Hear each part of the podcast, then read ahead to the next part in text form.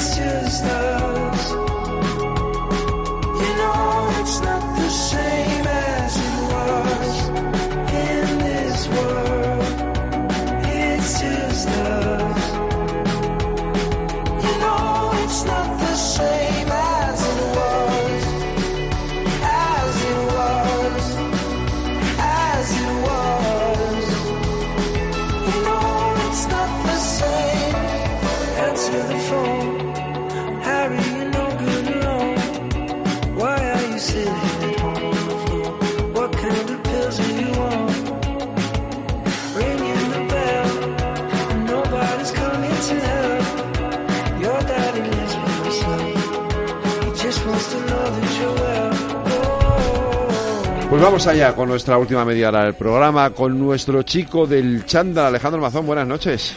Muy buenas noches, Federico con Quevedo. todo el equipo del Instituto de Ejercicio Terapéutico y de Cuídate Deluxe, ya lo saben ustedes, para ponernos en forma, para ayudarnos a estar más eso, más saludables, más encontrarnos mejor, eh, ser más Claro, eh, nuestros activos. profesionales de primera que nos ayudan a preparar, por ejemplo, el contenido Vale. de programas tan chulos como el que tenemos hoy. Pues venga, vamos adelante, cuéntame. Te voy a empezar hablando de una palabrita, a ver qué te Vale. parece. El efecto Vale, antes se lo he Dunning-Kruger. preguntado a Aida Esquire, que en el, en la- a las 8, cuando, 7, cuando hemos presentado el programa, he dicho, ¿sabes lo que es el Dalin Krager? Y, me, y se ha quedado con una cara mirándome de, de- de- estás con- mm, tontería me estás preguntando, o sea, a ver, ¿qué, Pues- es, ¿qué es esto? Pues como ya nuestros oyentes se están poniendo el chándal, nos estamos poniendo ya en marcha Yo creo que se y todos nos vamos ahora a poner yo en creo forma. que se está poniendo el pijama ahora mismo más que el No, chándal, no, pero no, no. Mira, porque hay, ¿sabes lo que pasa, Fede? Que hay dos tipos de deportistas. Vale. Los que ya son deportistas y los que escuchando el chico del chándal lo van a ser. Vale, vale, porque lo vamos a conseguir. vale, vale. Y entonces, eh, temas curiosos. Ocurre mucho en el oficio de los que nos hemos dedicado, bueno, a ir a la universidad varios años para prepararnos, para conocer un poco el cuerpo humano y saber un poco, pues, cómo acondicionar físicamente a los clientes, a los pacientes que nos llegan. Y todo el mundo se siente un poco como en la autoridad, como en la falsa confianza, no digo todo el mundo, pero mucha gente, ¿no? Con, Sí. eh, con, la, con esa seguridad en sí mismo como para em, hacer comentarios y opinar, pues por ejemplo, sobre dietas, sobre entrenamiento, sobre es que lo que hay que hacer para perder peso es esto. Eh, También se dice de forma rápida y mm, bruta cuñadismo, ¿no? El cuñadismo. Pues vamos a decir efecto Dunning-Kruger. Mira, es esa falsa sensación de seguridad o seguridad en lo que sabes, pero sin saberlo. Es decir, cuanto menos conocimiento tienes de una materia, más sensación te da de que esa materia es sencilla y la conoces bien. Y entonces más haces el ridículo frente a una persona que está iniciada en ese mundo hay una serie de asuntos, pues por ejemplo, eh, con el tema del ejercicio siempre me ha ocurrido, a- a- a- a- aparezco en una reunión y todo el mundo, eh, en una mesa que estemos comiendo, cenando y tal, todo el Sí. mundo da consejos de dietas, a veces eh, se atreven, tienen el atrevimiento de dar consejos sobre cómo ponerse en forma y demás. Este espacio intenta pues eh, contar mm, con la ayuda de profesionales y gente realmente eh, que, que consideramos, bueno, los mejores del país, ¿no? Esto ocurre mucho en nuestro oficio y, y ¿sabes qué? Que por primera vez he de reconocer desde la humildad que me doy cuenta que yo también lo he sufrido, pero en otro oficio. Fede, en el cuál? tuyo, ¿En el en el mío? periodismo, en la radio. Me ha pasado. Ya llevamos cuatro años más Sí. o menos haciendo este espacio y estos días lo he reflexionado pues con la pérdida, por ejemplo, de un referente como Pepe Domingo Castaño. Y, y he de decir No que yo primer- cuando no es el primero que hemos perdido, efectivamente, en, esta, en este tiempo, sí. y que y que he de reconocer que yo cuando empecé en esto me invitaste ya hace unos Sí. 200 chicos del chándal por lo menos. sí. Y yo dije, esto de la radio, de las ondas, es ponerte aquí y hablar de lo que te aparezca y tiene que ser fácil. Y me he ido introduciendo, me ocurrió eso, el efecto Dunning-Kruger, ¿no? Me he ido introduciendo y me he ido dando cuenta de que es un oficio bastante técnico, que requiere pues una preparación, una cultura, años de experiencia.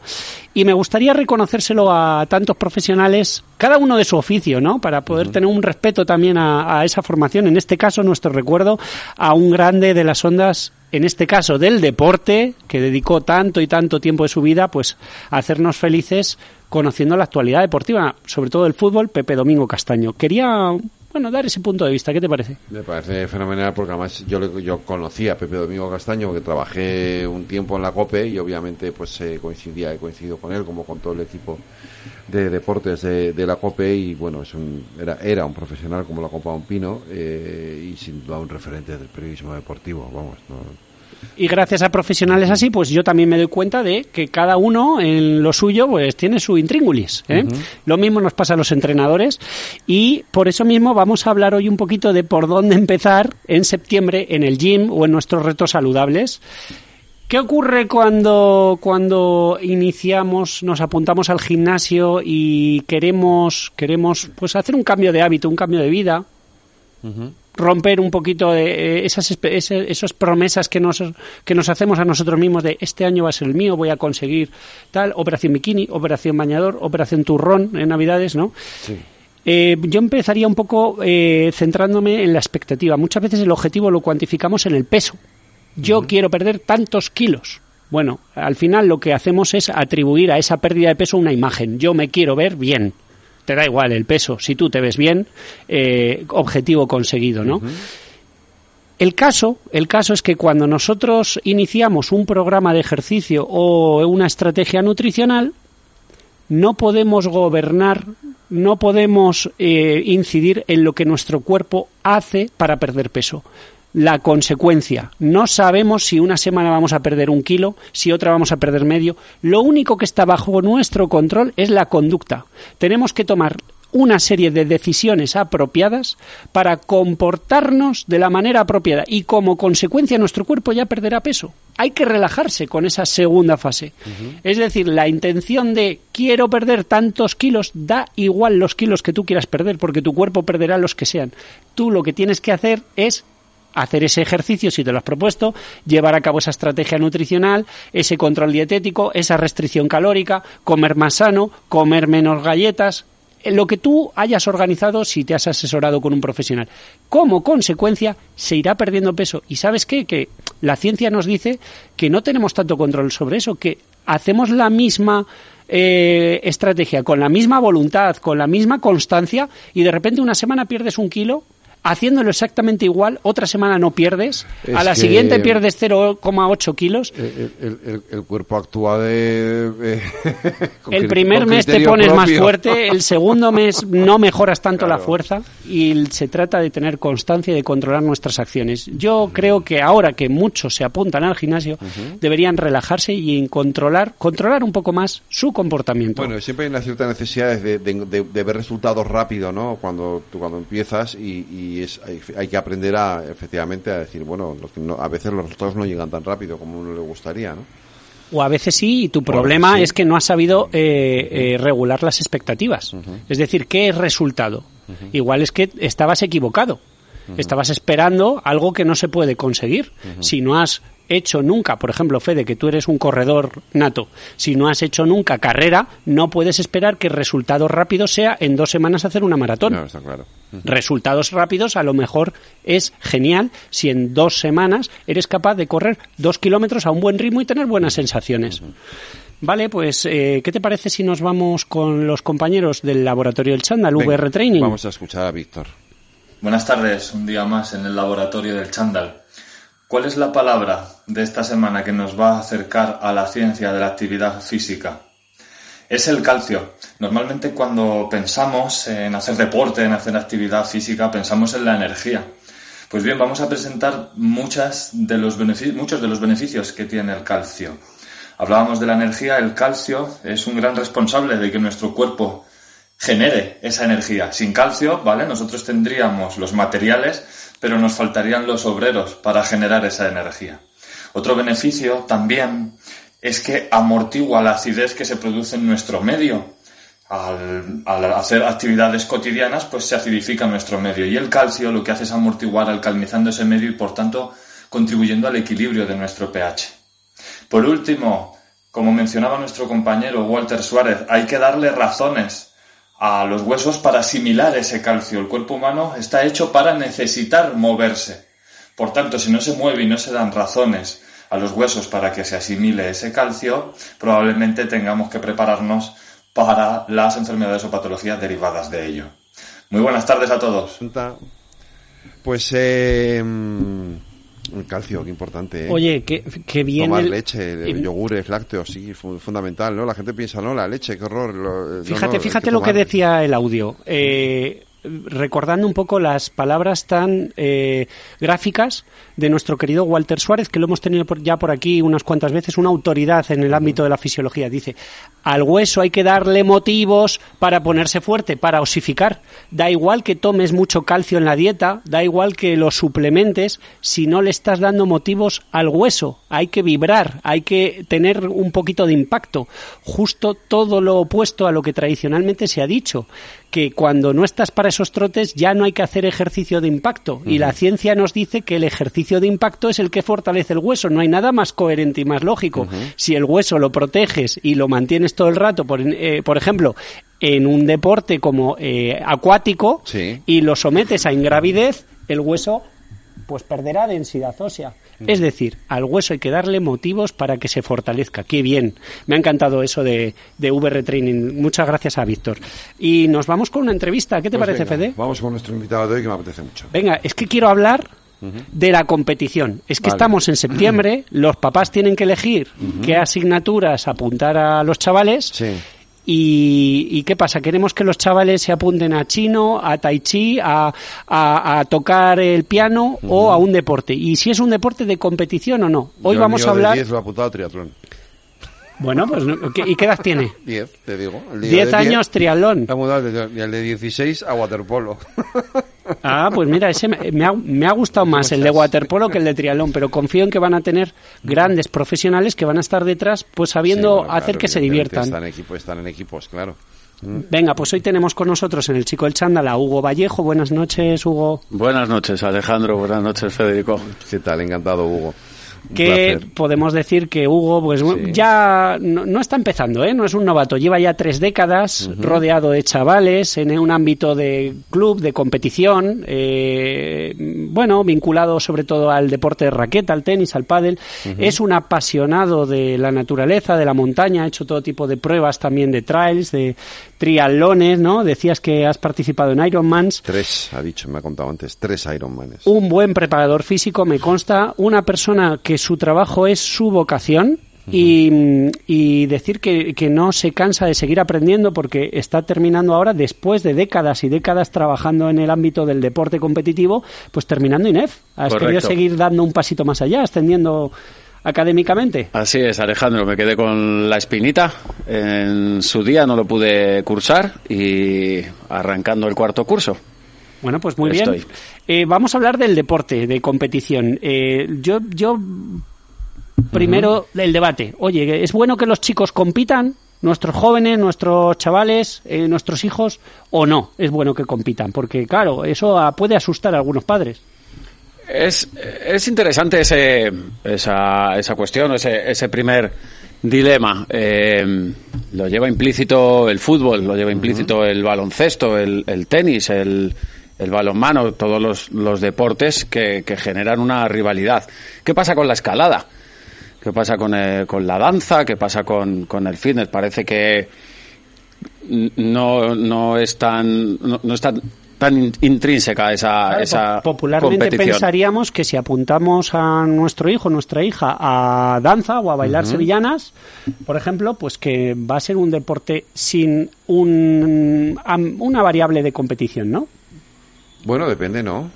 Correcto, eh, creo que depende, pero eh, como tal, eh, la danza, el baile, las sevillanas, que puede haber una exhibición. en la escalada, mm, a, eh, a pesar de, de que ha entrado como eh, disciplina ¿Es olímpica? Sí, Y que Eh, tenemos un- una medalla de oro. sí, sí. correcto, eh, no, no va tan implícita la, la competición en cuanto, Como la técnica, a lo mejor, ¿no? cuanto a la técnica, el compañerismo, oye, de- empiezas a subir y, y dependes de mí. Yo te aseguro, eh, estamos unidos con una cuerda, unos aparatos, un arnés y, y demás. Ahí no vale tanta competición, sino ese, ese compañerismo, Es que- esa...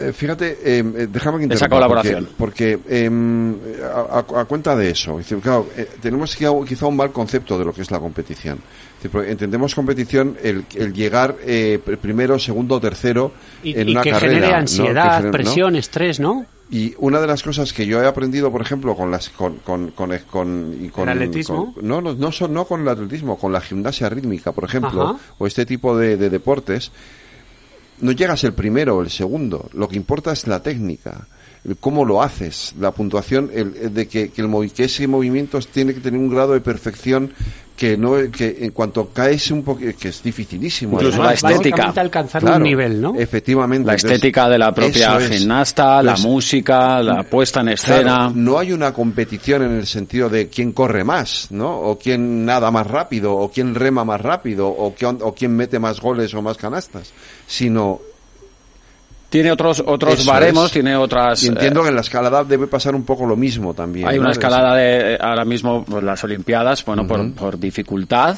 por velocidad, eh, pero como tal la escalada de salir a, a la roca, a la naturaleza, a escalar, no hay una competición porque no hay una rivalidad. Claro. Vamos a jugar un partido de tenis, Federico. Ahí sí. Bueno, pues o nos planteamos pelotear un ratito o en cuanto haya un punto en juego hay una competición. Hay una competición.